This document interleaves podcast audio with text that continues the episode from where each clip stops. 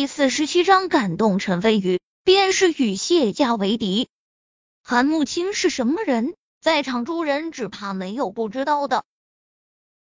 谢家的得力骨干，明记商贸大厦新任女总裁，同时也是明记市最有名的女神之一。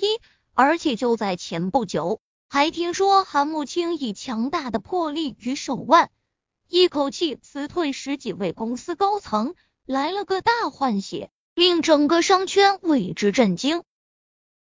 这样一个优秀的女人，铭记是无数人的梦中女神，竟然当众承认是陈飞宇的女人。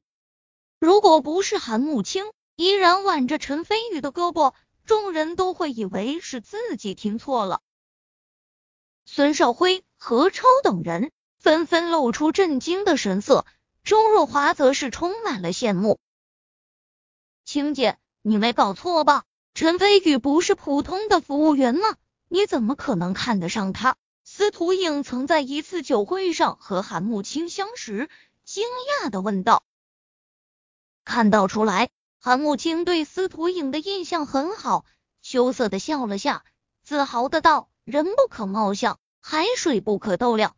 如果你认为飞宇只是个普通的服务员，那就大多特错了。”司徒影若有所思。现在你们还觉得我是偷偷溜进来的吗？陈飞宇淡淡道。保安头头尴尬地道：“不会，不会。”冒犯了陈先生，是我们不对，还请您海涵。接着，他一挥手，就带着保安退去了，连陈飞宇主动打人的事情都没有追究。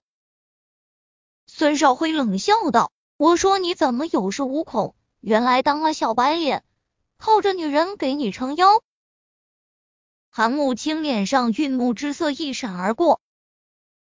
陈飞宇挽住他的小蛮腰，笑嘻嘻地道：“能攻略慕青这么优秀的女人，做他的小白脸也是一种本事，怎么样？羡慕不？”韩慕青神色羞红，心里窃喜，表面却冷淡地道：“孙少辉，这场晚宴是谢家举办的，希望你能懂这里的规矩，不要把你疯子的行事风格带到这里来，否则。”我只能让人把你轰出去了。韩慕清，你敢？孙少辉恨得咬牙切齿。韩慕清傲然道：“你大可以试试。”孙少辉气得牙痒痒，但是面对韩慕清，他也没太好的办法。突然，不远处传来一个傲然的声音：“我还真想看一看，你韩慕清凭什么把我们孙家的人给轰出去？”众人纷纷看去，看清来人后，不由得出现玩味的神色。一名身穿黑色西装的男子走了出来，相貌英俊，身高在一百八十五以上，显得仪表堂堂。孙少辉喜道：“哥，你也来了。”这名男子是孙家的长子孙少刚，同时也是孙家未来的家主。孙少刚走了过来，怒其不争道：“平常总是跟你说，在外面收敛下你的少爷脾气，这下不听话，得罪人了吧？”“是哥，我错了。”孙少辉低头道。接着，只听孙少刚眼神一凝，傲然道：“不过，咱们孙家的人自有傲骨，走在哪里都不能被人欺负了。有人敢惹咱们孙家。”管他是谁，统统没好果子吃。孙少辉兴奋道：“对对，还是哥说的对。TMD，敢跟咱们孙家叫板，直接踩死他。”何超、赵军等人也跟着兴奋起来。孙少刚是孙家的少主，听说一向护短，而且性格睚眦必报，以往得罪过他的人，就算不死也会脱层皮。现在孙少刚出现，那陈飞宇注定要吃亏了。孙少刚转身面对陈飞宇和韩慕清两人，不，准确的说，应该是面对着韩慕清，因为陈飞宇已经被他自动忽略了。在他眼里，一个小小的服务员区区弹指一挥间就能够将其碾死。当然是在韩慕清不插手的前提下。孙少刚冷笑一声，说道：“韩总，你的男人打断了我的弟弟的腿，这笔账如果就这么算了，以后在这明记市，别人还会以为我们孙家是好惹的。不过今天看在韩总的面子上，我可以网开一面，只要陈飞宇当众道歉，孙家既往不咎，如何？”哥，不能这么便宜他。孙少辉急道。不过他话还没说完，已经被孙少刚一眼给瞪了回去。韩慕清扭头看向陈飞宇，傻子都能看出眼中的爱慕之色，道：“老公，人家听你的，不管你做什么决定，人家都支持你。”孙少刚暗暗惊讶，他之前以为陈飞宇这么嚣张，完全是因为有韩慕清在背后力挺他。但是现在看来，事实好像跟自己猜测的不一样。不等他细想，陈飞宇轻笑起来，不屑地道：“道歉？一个主动来挑衅我，还用车祸威胁我，又技不如人，被我打断腿的傻逼，我陈飞宇为何要向这种人道歉？虽然我不知道他的腿以及何超的肋骨是怎么接上的，但是我不介意。”再动手打断一次。此言一出，尽皆哗然。周围众人这才知道，原来孙少辉曾用死亡威胁过陈飞宇。果然符合孙疯子的风格。而陈飞宇话中更透露出，他打断过孙少辉的腿，而且现在当着孙少刚的面还想再打断一次。这小子难怪能征服韩慕清。够牛逼，也够嚣张。韩慕清俏脸微变，接着怒上眉梢，气愤道：“孙少辉竟然敢威胁我老公，现在竟然还颠倒黑白，想让我老公道歉？怎么，你们以为我韩慕清是好欺负的吗？”孙少刚脸色阴沉下来，道：“既然如此，那韩总是打算和我孙家鱼死网破了？”韩慕清怒道。与你孙家为敌，那又如何？你还敢与谢家为敌不成？孙少刚冷笑一声，成竹在兄弟道：“与谢家为敌，我自然不愿意这样做。不过，韩总在谢家的地位虽然不低，但是也高不到哪里去。而且，明镜商贸大厦也只不过是谢家旗下产业之一而已。如果我集合孙家所有的势力，发动对明记商贸大厦的商业战，或是韩总的业绩在一个月内下滑百分之五十，我自认为还是可以做到的。我想谢家也不可能为了区区几个亿的利润和我们孙家全面开战吧？韩慕清俏脸一变，感受到了威胁。孙少刚说的并没有错，孙家的势力虽然比不上谢家。但也是有数的大家族，势力非常雄厚。